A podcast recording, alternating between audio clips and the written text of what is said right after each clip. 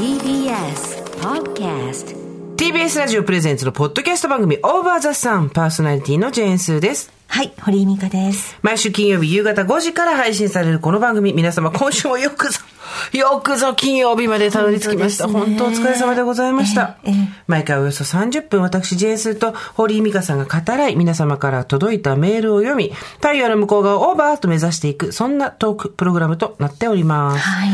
先日、皆様ご足労ありがとうございました。あの、いらしていただける距離の方、ね、なかなか来られないという方もいらっしゃって申し訳なかったんですけれども、リンネルさん主催のイベントで、私たち、あのおしゃれな街、二子玉川にてですね、はい。ニコタマンですね。ニコタマンでおしゃれなイベントやってきましたね。はい。ニコタマン何回目ですか？多分、4回とかそんな感じ、3、4回じゃないまあ、ですかね。本当ですよね、うん私もそれぐらいなので、やっぱり、ねえあの、路線が違うのでね。なるほどね。はい、うん小田急線はやっぱ東横線、あそこは何線って言うんですか？あそこは新玉川線じゃないですか？新玉川線ってもう言わないんだっけ？大井川線、なんで大井川線？大井町に行く。大井町に違う。大井町線もありますよね。じゃないじゃないじゃない。あ、そう？あそこ、あれですよ、渋谷を通る半蔵門線の延長線ですよ。田園都市線です新玉川線って言わなくなったの？え？昔新玉線って言ったと思うん新。玉線？うん。へえ。記憶違い？わかんないです。まあ、とにかくおしゃれな街、双子玉川でですね、す私たちイベントやらせていただいて、はいたくさんの方に2万人ぐらいいらっしゃいただきましたよね。そうですね。あの、なんていうんですか、吹き抜けがあってね、そうそうそう皆さん、あの、1回、2回、顔を3回、出し4回、て、5回ってね。見ていただいて。ここで来場者を万の単位で盛るっていうのは昭和ですよね。今自分で言ってから思っちゃったけど。いいんです。でもそれぐらいの感じは、本当に立っててくださって、皆さん暑い中、暑い中ねぎっしり人がいて。おばさんたちが立ってるだけで心配になるもんね。そうですよね。体感2万ですよ、体感2万。いや、本当になんか上の方にスタッフがいて、ちょっと音を聞いてみたりしてくれたらしいんですけど、あんまり聞こえなかったみたいで、てねだけれども最後まで皆さん立っててくださってありがとうございました。で、その日の様子はですね、私のインスタグラムの方でインスタライブをやらせていただいて、うんあその後番組後にね、ねイベント後に。で、それは記録が残っておりますので、はい私のインスタグラムの方にあ、見に行っていいいですただくと。。もうなんかたくさん集まってくださって皆さんにね、声かけていただいて、ねえなんか、落ち着けとは思いましたけどね。おばさん二人が出てきて、キャーって、いや、ちょっと待って、みんな落ち着いて。みんな、知らない人たち間違えるっていうね。てか、どうも、みたいな感じだったらいいんですよ。あ、どうも、どうも、あら、いらっしゃったわ、って、こう、なんていうの同窓会みたいな感じで、あら、堀井さん、久しぶり、みたいな感じだったらわかるんだけど、キャーって言われると、いやいや、落ち着いて そうそうそう。大丈夫？みんな、っていうね。あれ来たの？って感じじゃないのね。そうそうそうなんか、あの、いやーってなっちゃってたから。私たちびっくりしちゃいましたよね。みんな落ち着いて。う、もうあれぐらい集まるとこう、なんつうの、地の結集ですね。もうなんかそうですよね。私たちはもう一人一人がこう財産ですね。AI ですよ。そうですよ我々我々ね。単なる AI ですよ。リスナーの AI ですよ、私たちは。私やっぱあそこの台の上で、ずっと皆さん真剣に聞いてくださってて、丁寧な暮らし。つかな暮らしって、私たち丁寧な暮らしっていうね。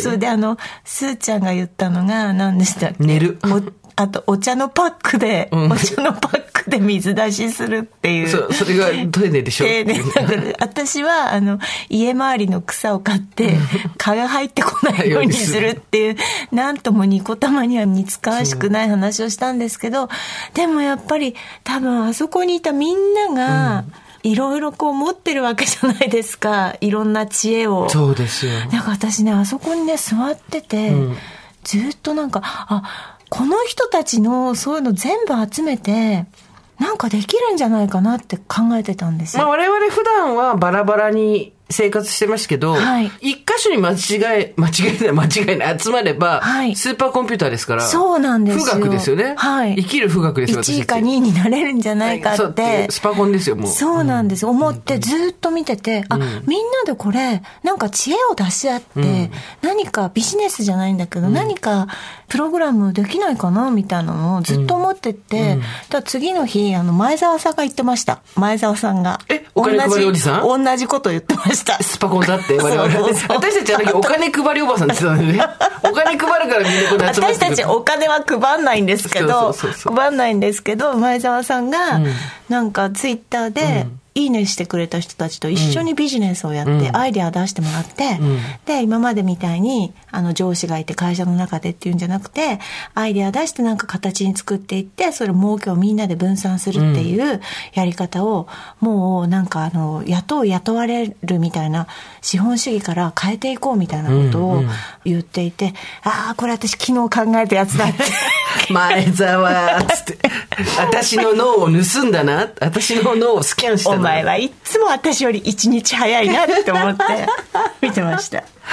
でもねやっぱお金持ってる人がそういうね新しい試みってやってくれるのはいいことですよね本当にいいですよね。どういうことかよくわからないですけれども。まあ我々が資本主義から脱することができるのかっていうね 民主主義であり資本主義であり。なんか私たちは別にあの儲けようとかじゃなくって、儲けようよ。まあみんなで集まって楽しいことなんか知恵を出し合って、あこの人数いたら知恵出し合ってなんかできるなっていうのは思っておりましたね。そうで。すね。あの、結婚してるのしてないの、子供がいるのいないの、介護やったのやってないのっての集まるとですね、本当に知恵の結晶でですね。本当そうですよね。私はあの、お友達でね、お子さんはいらっしゃらないんだけど、ご夫婦で、はいこちらの方はね、不動産転がしがうまいのね。ええそう、っていう方がいらっしゃって、こう買い替え、買い替えで利益を出していくっていうね。昨日、鎮魂祭ってとこや 買ったマンションが建て替えになって鎮魂。今あ日は鎮魂してまいりますって言ってたけどね。鎮魂祭時々見見かけますものね。買った物件があなた、はい。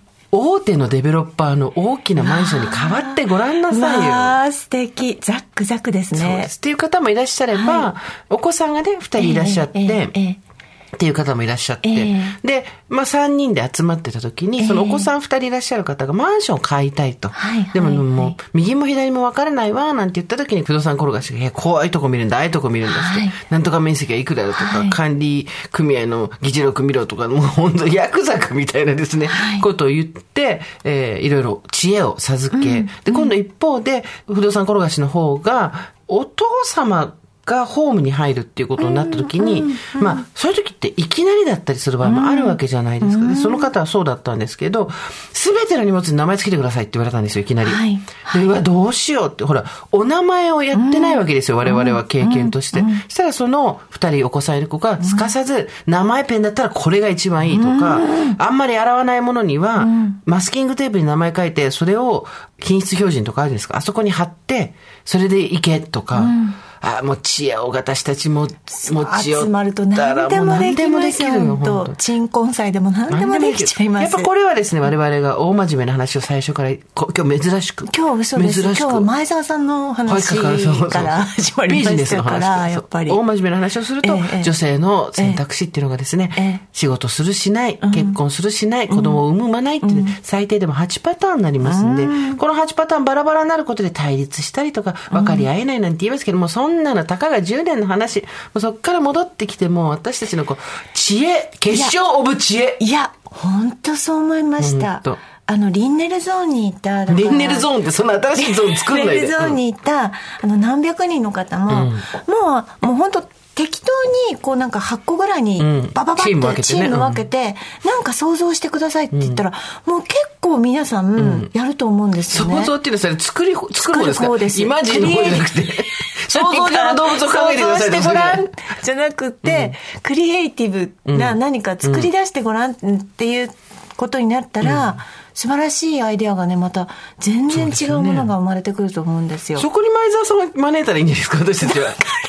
私はだから、そうなんです金だけ出すおじさんとして来ていただくっていう。あの、前澤さんが、だから、その、思ってた次の日に、なんかツイッターで何とかしたみたいなニュースがあったから。なんでちょっとむくれてんだよ。前澤さんをニコ玉に呼べばよかった楽天の近くだったけどって思本当でったんです。すよね。あの後楽天の社員の人ともばったり会ったんですよね、そうですね私たちね。ふらふらしてたんですよ、イベントの後。ニコ玉なかなか来ないから、二人とも。はいはいそしたらリスナーさんにバンバン会っちゃってですね。あ、どうもどうもって言って。でも嬉しかったですね。ねえ皆さんね、声かけていただいて。あの、堀井がもう独立いたしましたので、これからイベントとかね、タイミングさえ合えばいろいろとさせていただけると思います。なんかメールもいただいたようで。あそうなんです。ちょっとじゃあ、リンネルイベントに参加されたっていう方の読みましょうかね。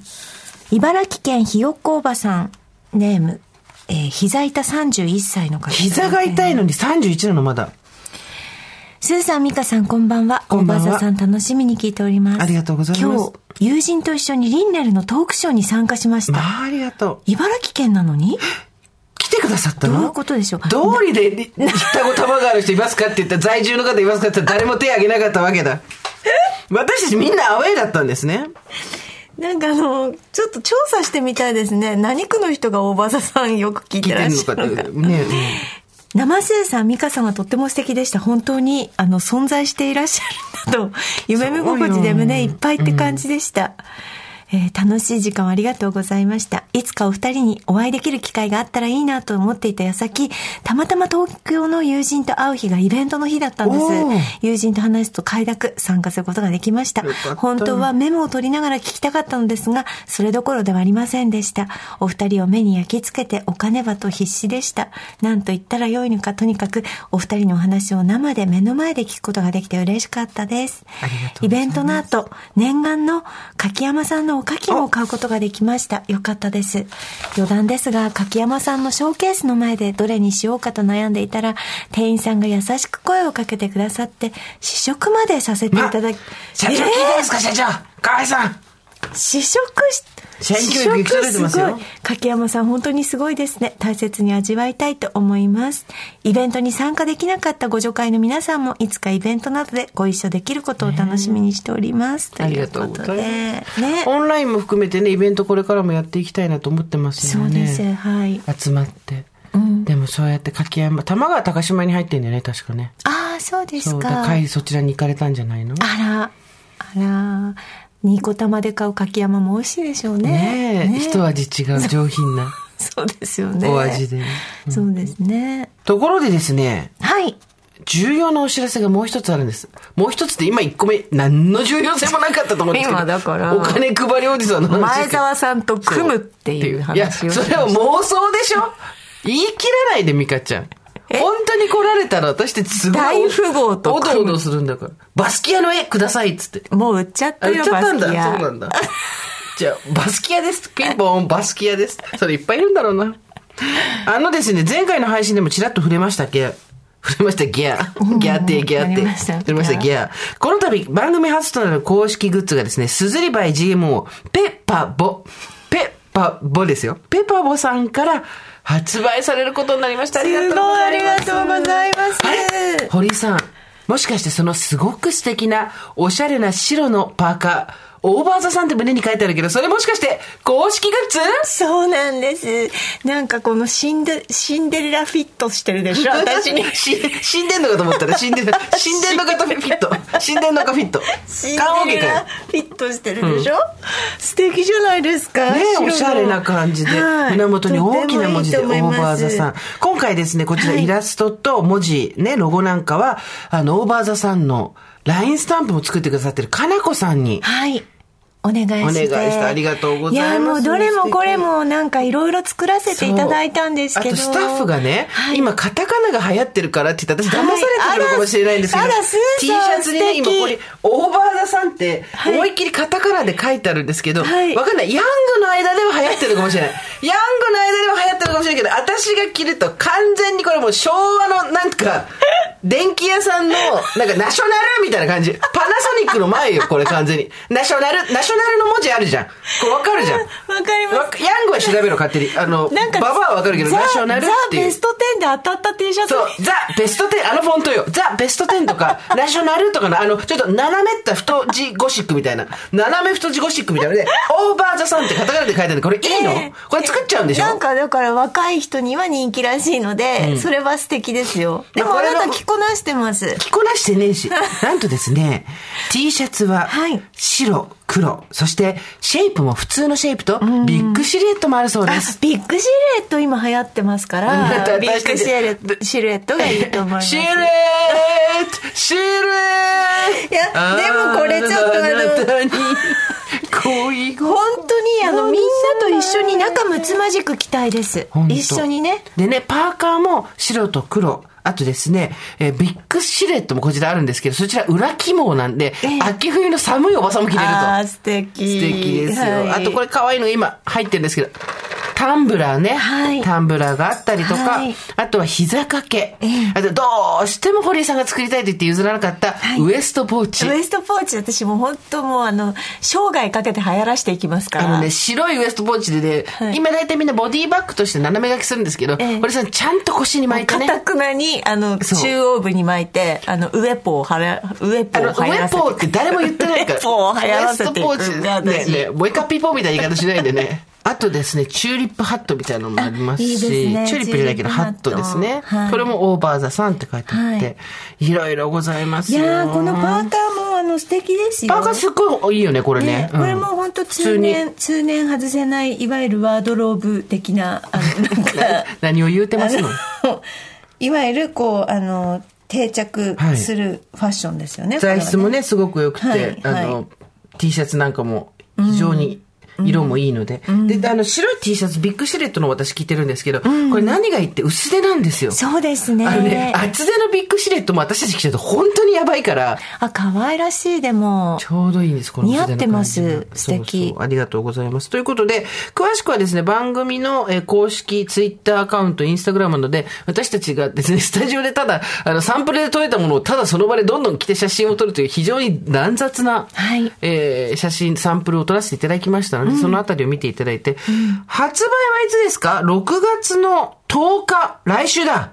はい。来週き夕方5時から発売となりますので、詳しいことは追って、皆さんご無理のないように好きなものをですね、一つ手に入れていただけたら、これ幸いでございますので。いやーでも可愛いのたくさんできました。ね。ねウェえ なんかちょうどいい、ちょうどいい商品になってますね。そうですね。ね、うん。堀井さんのあの、本当にパーカー白すごく素敵ですよ。あらそう白のパーカーで黒の文字ってなかなかあるようでね。はい。おしゃれなのないですからね。シルエットもなんかいいですね。素敵ですね。そうそう堀井ちょっさんはと大人な感じです。今それはおビッグシルエットではないものですよね。これは薄手です L?、ね L ですかねい。や、L だっけ ?M じゃない？これ M？あ堀井さん、それで L なのか。そしたら M でもいけるわね、堀井さんだったらね。うんたっぷり私めはそう、あの、いろいろサイズを含めてそちら、大体この人が着るとこんな感じですよ、なの、みたいなのもやりますし、写真もちょっと改めて撮りたいね、なんて言ってるんですよね。そうねそううんなので、ぜひ皆さん、はい。楽しみに待っててくだそう、さい。あの、保温タンブラー。タンブラーそのまま飲めますけど、ここに容器を入れて保冷したり保温したりすることもできるタンブラーなので、んこちらもね、うんよかったらぜタンひ。ブラーいい、可愛いんですよ。ねえ可愛い。膝掛けも可愛い。そう、膝掛け、オーバーザサンって書いてありますから。夏はね、オはいフィス寒い方なんてね。そうですね膝掛け、はいオーバーザサン、これ。あんたリスナーだね、なんてニヤリなんてしてもらえると。はい、あいいですね。ありがたいでございます。はい。そして私の一押しのウエストポーチっていうね。まだ言いますね。まだ言いますね。はい。楽しみにしていてください。はい、ぜひぜひお願いします。はい。さあ、というわけで今日はようやくですね、ここ何週もずっと引っ張っていた、人から聞いた話。まあ、あの、端的に言うと人から聞いた無責任な話ですよね。人が言ってたけど本当かどうかわからないっていう話を今日は皆さんからメールいただいてますので、お答えしたいと思います。はいおばさんネーム、チャコパンナさん、世田谷の45歳の方ですね。スーさん、みっかさん、おはこんばんちは。こんばんちは。聞いた話ということで、いつどこで聞いたか忘れましたが、女泣かせは女の子が生まれる。要するに、モテ男、女性関係が華やか系の男は娘が生まれるというものです。我が家は息子3人で、夫はそういうタイプじゃないもんねと密かに思っています。そこからいつの間にか、ならば、男泣かせは息子が生まれるの？と勝手に思っています。あそうね、そうかもね、と心当たりがあるような、あるある。ないような、だって。で、男の子ばっかりのお家っていうのをこの人がリストを出してくださってて、三田寛子さん、小村博さん、アグネス・チャンさん、あと神崎めぐみさん、などなど、男兄弟ママ、みんなモテそうっていうことですよね。綺麗な男兄弟ママの皆様にとっても励まされている私です、だって。これさ、なんか、これ、え、俗説なの？本当なの？あの、わかんないけど、オタク女の子3人だよね。え？女の子3人私いやいやああなたが。あ、私ね。はいはいはい。あの、母親になる女性、ええまあ、つまり私たちの母親ですけど、ええあの、性的に感じないと女が生まれるって言われちゃう本性的に絶頂を迎えていると女が生まれるって話を私は俗説で聞いたことがあるんですよ。当へえ。じゃあこの世の中のすべては、なんか、しょうがなく生まれてきた。我々の母親は、果たして幸せだったのかっていう。全女性に問うってことですね。そうですよ。お宅は、あなたは1回目だっていう、そういうもう完全に出るとこ出たらセクハラトークになりますけど、女子男子ですからね、お宅はね。そうです、そうです。堀さんのうちはね。ちょっと記憶にないですけど、そこまで、それ聞いたことない？それはないです。なんか海分けみたいなので、えなんかさ海分けってすごい迷信あるじゃん。あります、あります。なんか、食べ物もね。食べ物とかさ、あといろいろで、体内が酸性に傾くとどうのとかさ、で、その海分けって多分科学的、医学的にはまだちゃんと立証されてないと思う、分、ない分だけ迷信がいっぱいあって、感じてしまうと女の子が生まれてしまうから、感じないようにするみたいな。あ、違う、間違えた。感、え、どっちだっけ？感じてしまうと、男の子が生まれるんだ。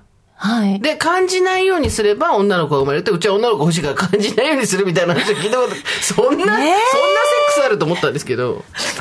いやね、そうそう。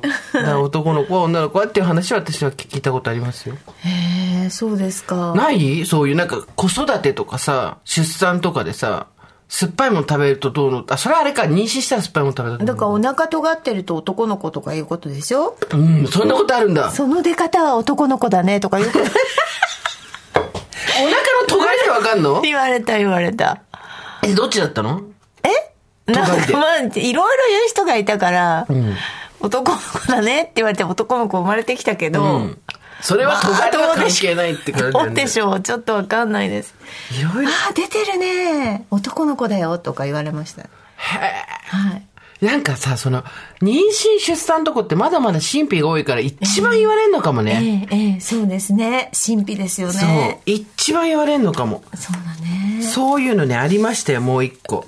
えー、スーさん、ミカさん、おはこんばんちは。初めてメールさせていただきます。おばさんネーム、スイカ好き、かっこ30代後半女です。人から聞いた話ですが、陣痛中の妊婦さんがはい赤いペンで描いた富士山の絵にはパワーがあり、それをもらった人は子宝に恵まれる。タモリみたいなやつですよね。赤富士ってことですか？赤富士を陣痛中の妊婦さんが描くんだって。ええー、描けんの？陣痛中って赤富士なんか。いや、か、書けないと思いますよ。だって、で、5年前、友人が大変なウィザンだったにもかかわらず、よかったら受け取ってねと私の分を書いてくれました。だからもう、陣痛中にサイン書くんで、パパパパパパパパって赤富士書いてたんじゃない？私はいただいて初めてそのようなジンクスがあることを知ったのですが、実はかなり有名な話のようです。当時の私は入籍を控えていて子供が欲しいと思っていたので、友人の気持ちがとても嬉しかったんですが、現実は結婚生活5年、レス6年、年齢的にもう妊娠は難しくなってきているのに、夫に拒否をされて以来、うまく話し合いができず、もやもやした気持ちでいます。もし友人が私にこの絵をあげたことを少しでも悪かったなと思っていたら申し訳ないのですが、私は友人のこともこの時生まれたお子さんのことも大好きで、時々会える友人のお子さんをめでることで行き場のない母性をコントロールしている自分がいます。スーさんもよくおっしゃっていますが、女性は生き方の選択肢が多くて本当に大変ですね。取り留めもなく長くなってしまい失礼いたしました。読んでいただきありがとうございました。ちょっと、ねでも本当だ。あの森山中の大島さんも、ん陣痛の時に、ペンと紙すぐ持ってきてっつって書いて、うん。なんか人に渡したって書いてる。すごい。じゃあ本当にあるんだ、それ。あるんでしょうね。なんか信じるものはじゃないけど、そういうパワーが伝わるんじゃないですか？妊娠のパワーが。陣痛中に、じゃあ紙とペン持ってきてって言って、ババババって赤いペンで富士山を描くの？うん。で、それをもらえと子宝に恵まれる。はい。はい。なるほど。聞いたこともなかったけど、やっぱりそういうのは、妊活チームの間とかでは有名なんだろうね。うんでもなんか、実際にそうなったから信じられてることだし。そうだよね。うん。人から聞いた話。つーさん、みかさん、おはこんばんちは、おばさんネーム流れ者48歳です。正直、47か48かまた、はたまた49なのか分かりません。うんだって分かるよ。大体でそんな感じ。ぼんやりね。私は現在アメリカ在住ですが、海の向こうから毎週配信されるこの番組、心の癒しであり、お二人の豪快なおばさんトークは私の活力の源となっております。さて、今回のテーマ、人から聞いた話ですが、最近の付き合ってはいけない男 3C。ええ聞いたことないね。昔なんだっけ？3K って汚いきついとかそういう仕事でっていう失礼な物言いがありましたけど。ありましたね今は付き合ってはいけない男 3C があるそうで、はいはいクリエイター、はいカメラマン、はいそしてカレーをスパイスから作る男。ダメー。ドンピシャ私、カレーをスパイスから作る男と別れたこと付き合っておりがございます。ました。どうでした？やっぱカレーをスパイスから作る男はどうでしたか？カレーをスパイスから作る男、いいやつでしたよ。付き合ったことは全然後悔してないですけど、もういいかなっていうのもありますけど、向こうも同じ気持ちだと思います。付き合ったことは後悔してないけど、もういいから。でカレーをスパイスから作ることによってなどういう生活が見えてくるんですか？こだわりと、あと、それぞれによるんだと思いますけど、はい私の、わマイ C は、はい 1C、2C、3C の、マイ C はですね、ちょっとの誤配合っていうんですか、ミスも許せない人でしたね。そのカレーに関しては。はいはいとか料理に関してはこれダメだみたいな。こうだから貝原ユーザーみたいにガーってこう捨てたりとかして、えー、もういい。そう、それ食わしてくれ、それっていう。もうそれでいいよそれでいいから食わしてくれっていうのありましたけど、そうですよ。クリエイター、カメラマン、カレーをスパイスから作る男。C C ですねあとコーヒーもよく言われますよね。そうですねコーヒーに詳しい豆からいる男でしょ。はいはいで、カーフィーで。焙煎する男ですね。C ですよよくないそれも。ですね、うん。C ですね。C です。何なんでしょうね。やっぱこだわりがある人はダメってことなの？こだわりがある人は C ってことですね。こだわり、か、か、かだわりで C なのかな ?K じゃなくて、かだわり？じゃあキャッシャーもですよね。あのレジとか打つ人もね。それメはです C は全部ダメって話じゃない海上 保安庁もダメですいや、よ海上保安庁は K だよ。あと、海上保安庁。は。海上いやいや、海上保安庁。は、じゃじゃ海上保安庁は、C ですよね。先週のワンコそばに出てた人。あんた海上保安庁好きすぎだよ。好。きなの好き。カレーをスパイスから作る男は、クリエイターなんでダメなんだろう。クリエイターカメラマン、カレーをスパイスから作る男。多分あれですよね。こだわりが強いとか、社会性が乏しいとか、あと、収入に直結しないみたいなことだと思うんですけど、でも、これは、大真面目な話すると、女性が、その、旦那さんの収入っていうのがないと、食べていけなかった時代みたいなのの名残も尾てい骨でありますので、男の収入なんかどうでもいいんだよっていう時代になるといいよね、早くね。そうですね、クリエイターもね、まあどういうクリエイターかによりますしね、全然ね。なんかやっぱり、稼ぎがあるのが男の解消みたいなのがある限り、稼げる女は増えないと思うんですよ。どう考えても。どまあいろんな社会のルールとかもあると思うんだけど、ルールっていうかその、なかなかね、こう是正されない不平等とかもあると思うんですけど、でもやっぱ何よりも、稼ぐのは男の仕事って言ってると絶対女が稼げないんで、早くそれやめてほしいよね。そうですね。なんかこうさ、粉とかパッとかかけたらさ、そこの変気がなくなるみたいな、そういうパウダーないのかね？ね親戚とかにさ、こうバッてやると、すごいリベラルな黙るっていうそう、黙るっていう。粉、粉で解決して、バーって、そうそう。法事とか行ったら、こう、バッ、バッってかけると、いいんじゃない？好きに生きなよ、とかさ。まあね、一番そこの、なんか親戚が集まったところで多発ししがちですからね、そういうそうそう昔ながらの考えとか。法事行きたくないっていうの結婚しないんだ。どうのこうのみたいな。まだなのか、まだあれなのかみたいなね。そうそうそう。ちゃんと働いてんのかみたいな。あの、いつまで経っても、だからその、クリエイターとかの人だと、個人事業主の人とかもいるわけじゃないですか。あと、システムエンジニアですごい能力が高い人で派遣の人とかもいるわけじゃないですか。そしたらもう、早く正社員になってって言われるのが、本当に全身力が抜けるって言ってたよ。友達が。本当だね。なるほどね本当にだから正社員じゃなくても本当にいい社会になってほしいね。そう、今ね、ちょっとまた変なことになって、こう、派遣の人たちが割を食うみたいになってるから、ほんと最悪なんだけど、でもなんかその、正社員じゃないとっていうのの意味がまた変わってきちゃって、ちょっとそれが嫌だな、確かにな。だって正社員じゃないとっていうのはなんかほら、保証がとかさ、一生同じ会社でとか言ってたのが、派遣の人たちがどんどん増えていって、派遣の人たちの、なんて言うんだろうな、社会的地位が上がったりとか、収入がちゃんと得られるっていうふうになれば、その偏見がなくなったのに、ますますそれがさ、強くなっちゃってさ、正社員の方が安全みたいな。なんかさちょっとほら働き方改革でそれこそそれ、あの労働の時間に関して割と厳しくなったじゃないですか、まだ全然こう徹底されてない会社はたくさんありますけど、はいまあなんか、あなんとなく体裁をみんなそこ整え始めてきたけど、やっぱりさ、なんかまださ、労同一労働同一賃金じゃないから、本当よ。同じ働きをしててもあからさまに賃金が違うっていうところはまだ全然なんか手をつけられてなくって。そうね。そうそう。年齢もそうだし、性別もそうだし、あと正社員と契約社員とか、そうそうそう。業務委託とかで同一賃金じゃないのよね。そうなのまあでも正社員っていうのが今、やっぱりなんやかんや言って大事、うん強いですねみたいなところで50で独立っていう堀井美香ですから、うん。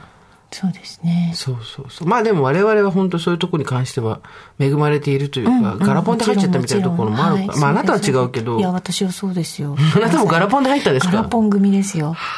なぜかなんでなんでここにいるんだろうってずっと思ってましたからね。あれってね。みおんな互いねすごいのにねっそうそうてねなんですけど、ただその、もともと何の話してたかっていうと、まあそれ C ですよ。うん。C はどうのっていう話で、コーヒーの焙煎からやろうが、カレーをスパイスからやろうが、カメラマンだろうが、クリエイターだろうが、うん。大事なことは、うん。そこじゃないだろうっていう話ですよね。何ですか？あなたの考えるいい男って何ですか？まあほら、昔の話でいくと、ちゃんとお勤めしてるとかさ、ああ、そういう、なんか、あれね。あれもあるけどの条件的な箇条書きで書けるようなものですね。まあまあ性格と、だから結局、いい男って何ですかみたいな話ですよ。うん。なんか、ふんわりした、なんか、その概念の話じゃなくてね。あ、概念の話でもいいよ。なんかさ、昔さ、いい男って言われて、雑誌とかにね、私たち雑誌世代じゃん。書かれてたのって、結局自分にとって都合がいい男ってだけだったなと思って。昔って何でしたっけ？背が高いとか、高収入とか、高学歴とか、そういうこと？自分にとって都合がいいっていうだけで、自分にとって何が、背が高くて何が都合良かったんだろうね。世間的に背が高い男性の方が素敵と言われているんで、並びがいいっていうことですか？そうそうそう。とか収入が高い方が自分が楽できるとか、うん。結局そのおんぶに抱っこになった時に自分にとって都合がいいっていうだけうんだったじゃないですか。うん。らそこを、いい男2.0、もう2.0って誰も言ってないけど、いい男2.0、令和のいい男は何なんだろうって話ですよ。だってもう自分でやりゃいいんだもんね、そこはね。そうなんですよ。自分でそこはやりゃいいから、だとしたらなんか別に何にもいらない。なんか、あの、でも何にもいらないからこそあるじゃん。魚うんでしない人だったらいい。そう。私も最近思ったの。私、いい男って何かと思ったらね、ご機嫌な人だと思ったんですよ。ご機嫌？な。だぜで、いや、見てて幸せになったりとか、イラッと来なかったりとか、なんでって思わなかったらいい。基本的にさ、大体いつも機嫌のいい人がいいじゃん。ああ、そうですね。神経質だったりとか、威圧的だったりとか、そういうことじゃなくて、もう稼ぎとか全然、大体ご機嫌にしてくもうそれで、ね機嫌が良くって、うん。ムード、なんて言うんだっけ、その、ムーディーじゃないくて、ムーってあムららードメーカーみたいな。そうそうそう、とか、あと、ムードメーカーまでいかなくていいんだけど、気分屋じゃない人がいいなと思って。ああ、はいはいはい。気分安定してる、精神が安定してる人。はい。はい もう私たちの。あと、勝手に楽しそうな人がいいね。そうそうそう、これご機嫌な人じゃん。そう。ご機嫌なんだよ、やっぱり。今必要なのは。我々に。だね。うん。元気がない時あるよ、誰にだって。機嫌が悪い時だったり、ムカついてる時だったら、それは全然いいの。そうじゃなくて、なんかわかんないけどイライラしてるの、今日この人みたいな。ほんと嫌だよ、あね。るから、そういうの、本当にいるからね。ね本当にいるんだよで。しかも、何があって、身内になるとそういう扱いになってるじゃん。ああ、なるほどね。普通にいる、だ内弁慶で、はい彼女になったりとか、妻になったりすると、はい突然甘えとしての不機嫌とかを全開にしてくるうんうん。人の話とか、こいつにはいいだろうってね、思っちゃうからね。びっくりするよね。うん。びっくりするよ、本当に。令和のいい男はご機嫌。そうね。無害っていうね。無害ひどいよね。いや、でもね、だから一緒にいて、こう、なんていうの、こう、なんか変な、あの、そういうの受けたく、ストレスを浴びたくないから。わかる。そうなんですよ。だからさ、そのよくさ、もっと真剣になってよとか、なんか真剣に考えてとか、なんかもっと深刻になってみたいなのもあるじゃん。そういう人もいるじゃん。その、いつもおちゃらけててみたいな。だけど私も、いつもおちゃらけてる人の方が全然いいわ。うん。深刻なことじゃあ私こっち一人でやっとくから。全然自分で処理できるから。いや、すごいわかります。はい。ご機嫌ボーイ、うん。募集中ですよ。ごいっぽいいないのね、周りに。周りにご機嫌、ご機嫌おじさんいるかな？どうだろうね。いや、なんかその方が清々しいね。自分は自分で稼ぐし、自分は自分でやるから。ほんっていうねただ、すごく難しいのは、比較的今まで生きてきてて、相手の方が圧倒的に収入が高いみたいなことって私多分、半分ぐらいだと思うんですよ。付き合ってきた人の。うん。で半分ぐらいは私の方が稼いでるみたいなとこだけど、やっぱ難しいですよ、それ。すごく。大変だな、男の人と思う。うんやっぱ彼女の方が稼ぎがいいみたいなことを、全く気にしないでいられるかって言ったら、へそんなことは全然ないし、こっちは相手の収入別に気にしないし、稼いでようが稼いでばようがどっちでもいいって感じなんだけど、そうはならないですね、やっぱり。うん。だやっぱりその、背負ってるスティグマが全然違うんだと思う。うんそうだろうね。あれきついよ、あれを下ろさないと、令和2.0来ないよ。まあそのためにはそれこそ大真面目な話、社会で同一賃金、同一労働、同一賃金ってさっき美香ちゃんが言ったのが叶えられないと、そういう世の中にならないわけだけど、あと なんかさ、最近さ、コラム書いててさ、で、コラム書いてる時に、合コンののことを書いてるの、コラムで。で、今このご時世だから合コンとかちょっと難しいじゃん。みんな、だ複数人でご飯食べるとかになると。そうねはいで、ここ2、3年合コンってあんまり多分してないと思うわけですよ。で、果たして今合コンってやってんのかみたいなのをこう調べて、コラム書くのに、こうやってた時、若い人に情報やってた時、インスタこう見たりとかいろいろしてるところでですね、こういう女の子は愛されるみたいな、10か条みたいなやつとかうんありを、ますありますね。そう、っていうのを、のとこに当たって、そういうのをわーって見てたんですけど、ああいうのもそれこそ、妊娠出産の神秘と一緒で、正解がないじゃないですか。私たちがああいうの読んでた時代って雑誌だったじゃん。ネットじゃなかったじゃん。だから、多分編集者が適当に考える。もしくは、アンケートとか取ってやる。だけど今は、結局、SNS なわけじゃないですか。すると、みんなアクセス数が欲しいから、ほとんどコピペなんですよ。誰の見ても。だから、あ、この人の、あ、こうなって改変して手におはだけ書いてるな、みたいな。で、その、そこから流入させて YouTube に誘導して、YouTube のアクセス数で稼ぐとか、あとは、そこから情報商材、恋愛情報商材みたいなのを売りつけるとか、そういうのになっていくわけ。で、こうやってこうやって見てて、みんな同じようなこと言ってんなと思ったんだけど、一つすごいもうさ、背筋が凍る。ちょっと私49でこれ知りたくなかった。24ぐらいで知りたくなかった。なんかこう、ピコーンみたいなやつら。恋愛ソムリエ博士みたいないるわけよ、アイコンがアニメみたいな。はいはいで、言ってたんだけどいま、すよね。男の人は、はい。女の人に何をしてあげたいかっていうと、好きかどうかじゃないんです。自分が幸せにできるかどうかなんです。だから、じ相手の女の子のことを好きかどうかじゃなくて、幸せ、自分の能力では幸せにできないなと思ったら好きにならないんです、みたいなことが書いてあって、それは私、多分自分が若い頃聞いてなかったんだけど、その視点まるでなかったと思って。大丈夫です。自分で幸せになりますそうそうそうそう結構です。結構です。自分で幸せになります。てか私は幸せ、あなたはどう？みたいなことをずっとやってきてて、どうですか？俺が幸せにしてあげられると思われてるかどうか、考えたことありますか？夫が。まあでも、あの、幸せにしようと思、思ってるんだと思うんですけど、別になんかそれを意識してやってるわけでも、押し売りしてやってくれてるわけでもないですよね。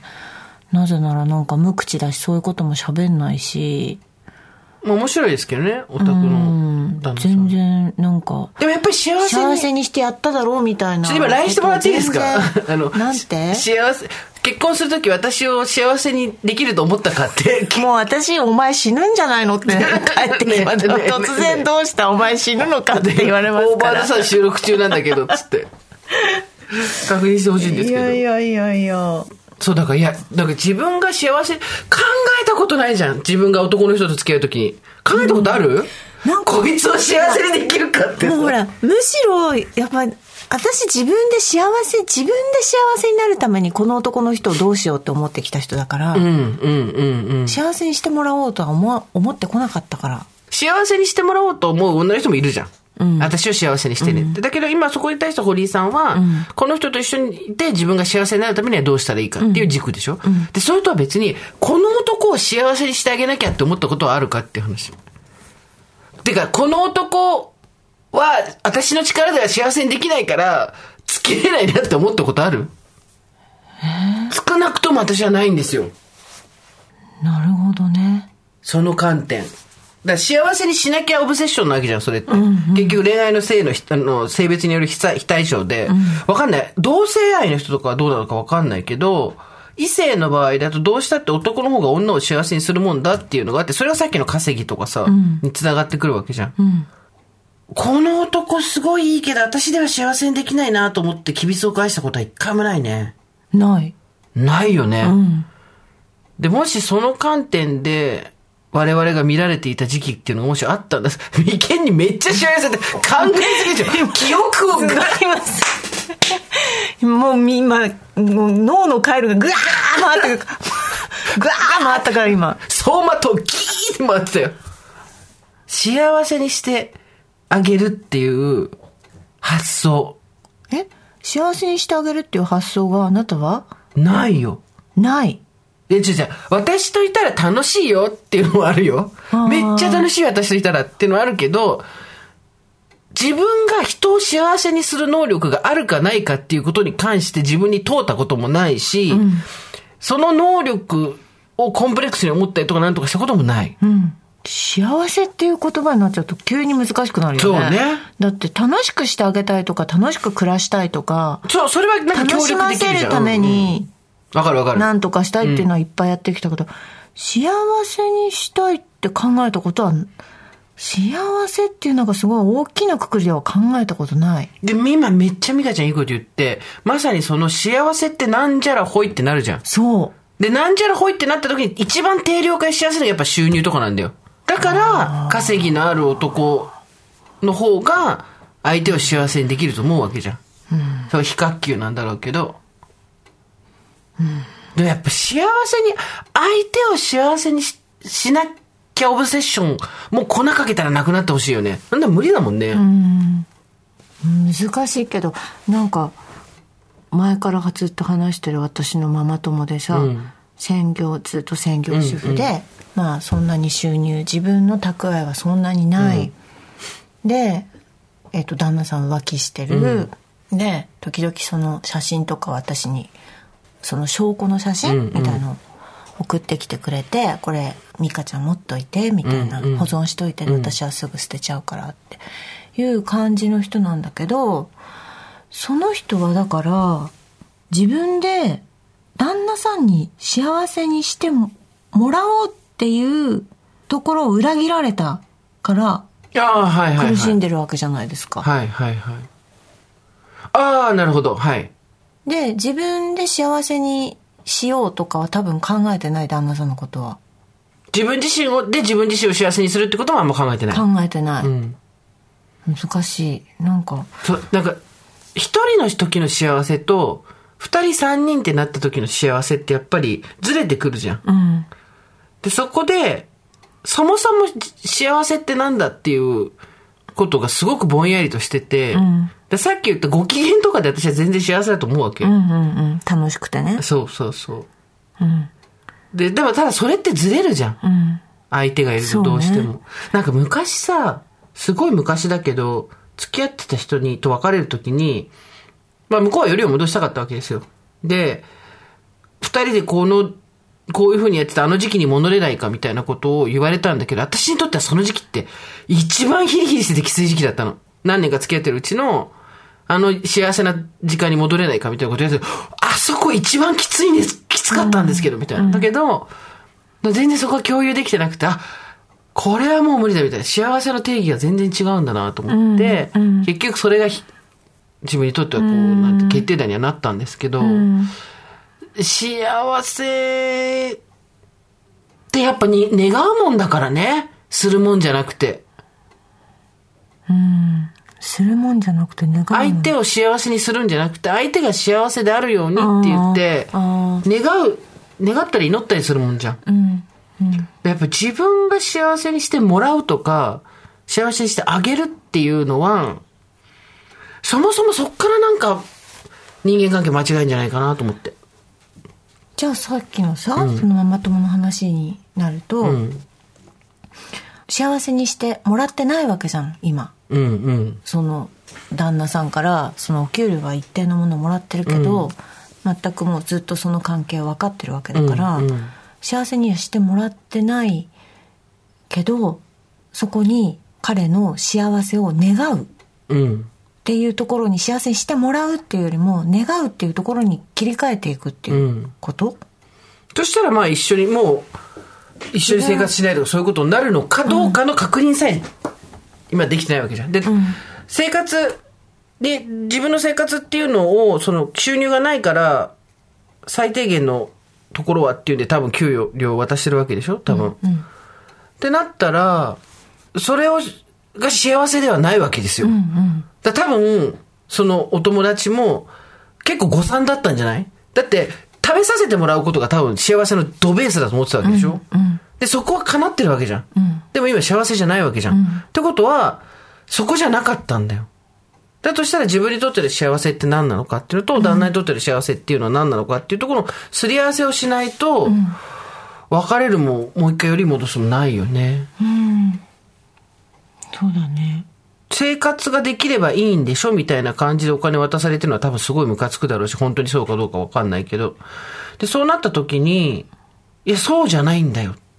え、でも一番最初の時私どうだったんだっけ？とかさ、考えたら、すごく愛情深くて自分に気にかけてくれるけどお金があんまり稼げないっていうことと、まあ、究極的にどっちっていうのを選ぶのもあれなんだけどさ、どっちが自分にとって幸せかだよね。だから自分の幸せは何なのかのの精査もししないと、それも年々変わっていくから、堀さんそれをすごいちゃんと考えて、今回独立したわけじゃん。自分がこれからの人生幸せに生きていくために、やりたいことをやるためにどうしたらいいかって。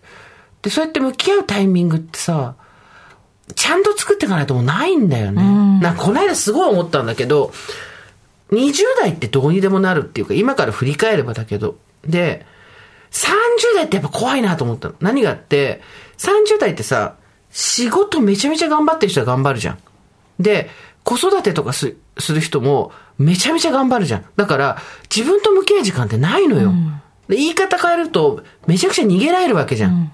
どこにでも。で、ただ、自分のことを思い返して友達のこととか思い返すと、自分のことがとことん嫌になるような自分の出来事っていうのが起こるのって30代じゃん。わ、かる？その、最悪だな自分とか、こんなこともできないのかとか、うわ、こういうずるいところがあるのかとか、うわー、思ってたよりひどい人間だったし、みたいなことがあった時に、そことやっぱりがっぷり四つに組んで第1回目の向き合いをやっとかないと、40代になった時辻褄合わなくなるんだよね。っていう事例がやっぱ40代でちらほら見かけたりして、なんでこの人こんな辻褄合わなくなっちゃったんだろうと思ったら、あ、そのタイミングでやっぱり他に忙しいことがあったんだなと思って。だからまあ今聞いてる人で30代の人がいたとしたら、本当にヘドが出るほど自分のことが嫌になった時に、やっぱりちゃんと一回向き合う。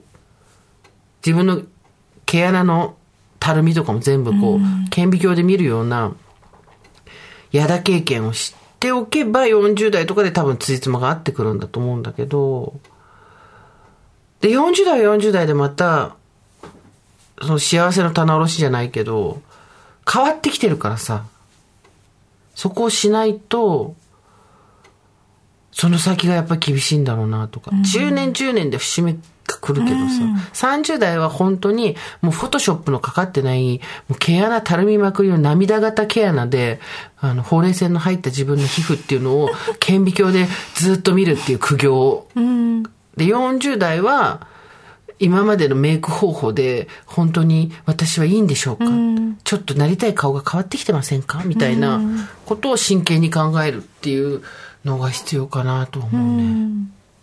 うん。50代は分からんけど、多分健康とかそっちになってくんだろうけど。って考えた時に、幸せって何ですか？っていうと、やっぱり、もうでき、するとかされるとかじゃなくて、祈るしかないっていう 感じにはなってきたかも。本当に。まあ物が良くなっちゃうんだけどね、そうするとね。そうだね。執着なくなってくるしね。それはそれでまたさ、この間あなたのさ、ミニミニ断食じゃないけどさ、はいはい。ないものとすると欲がなくなってくっていうさ。そうなんですよ。ありますしね。うん。そうね。うん。なんだって。でもなんかもう、人に幸せにしてもらおうとか全然思わないね。それは全くないね。急い、本当にないよ。うんでも私たちが20代の時に結婚それは幸せにしてもらうことっていう刷り込みがあったのは、あれはもうウェディング業界と、あと世間のマスメディアと、あと親たちの世代の古い価値観。まからのねそうそう。うちさ、ほら母親と父親がほぼ駆け落ちだからさ、うん。もうその時点で幸せにしてもらうも何もないっていうデフォルトがあるからなんだけど、駆け落ちなきゃよかったねと思うんだけど、駆け落ちてなかったら私が生まれてないと思うとさ、うん。切ないなとも思うけど、うん。誰かにせ幸せにしてもらうはないね、もうね。ない。でも私昔からなかったの。なかったでしょあなたも。全然あったと思うよ、20代とかは。あ、そう。うん。私意外になかったんだよな。まあ、ないから、すぐ結婚して子供産んでとかそうそう、だよね。自分でやるっていうことだよね。自分が多分その幸せにしたいまで本当に思わなかったけど、この人と楽しそうって思った人を自分で捕まえに行ったので、多分そこに説得だもんね。そう説得一緒にいるには結婚しかなかったって言ってたもんね。そうだから多分幸せにこの人にしてもらおうっていう気はさらさらなかったんだよなだそこの握力は、実はすごいしっかりあるのよね。美香ちゃんはね。うん自分で幸せになるって思ってた、うん。あなた若い頃そうでしたか？な思っ幸せにしてもらおうってちょっと思ってたんですか？てか、幸せにしてもらえ得る人とのが、幸せにしてもらうのが女の人なんだろうなって思ってたと思う。多分、鵜呑みにしてると思う、そこは。女の人っていうのは男の人と結婚して、その人に幸せにしてもらうっていうのが、デフォルトなんだろうなって言って、全然よくわかんない、なんだこれ、ギャボーってなって、現在に至ります。ゲボゲボー毎回、毎回ゲボーってなって、なんじゃこりゃゲボーダダダダダもう、もう、裸足で逃げていくっていうね。で鎮魂祭ねそう、チンコンさん。で、今はもう、本当に、考えますよ、いろいろ。でもなんか、そこで出てくるのが、まあ、ここでね、聞いてる人で私みたいにアラフィフ独身みたいなのもいるでしょう。彼氏が欲しいみたいな人もいると思うんですよ。ご結婚されてる方とは別に、もう一回振り出しに戻ってるのがいると思うんですけど、自分のことを好きでいてほしいみたいな、まあ、10代の頃からある恋愛のあれみたいな、あれがもうようわからんのですわ。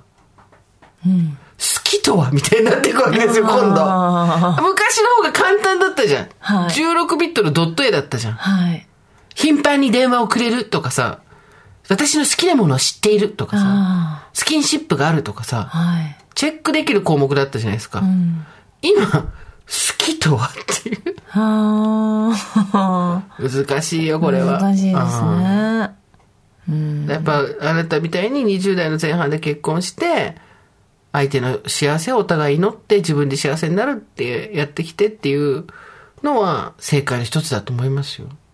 でも分からんよこれからなんかその楽しい明るいだけじゃなくて幸せを願いたいって思う人が目つぶってるけど大丈夫ね。寝て、あおらんなって私今。目つぶって考えて、おらんな。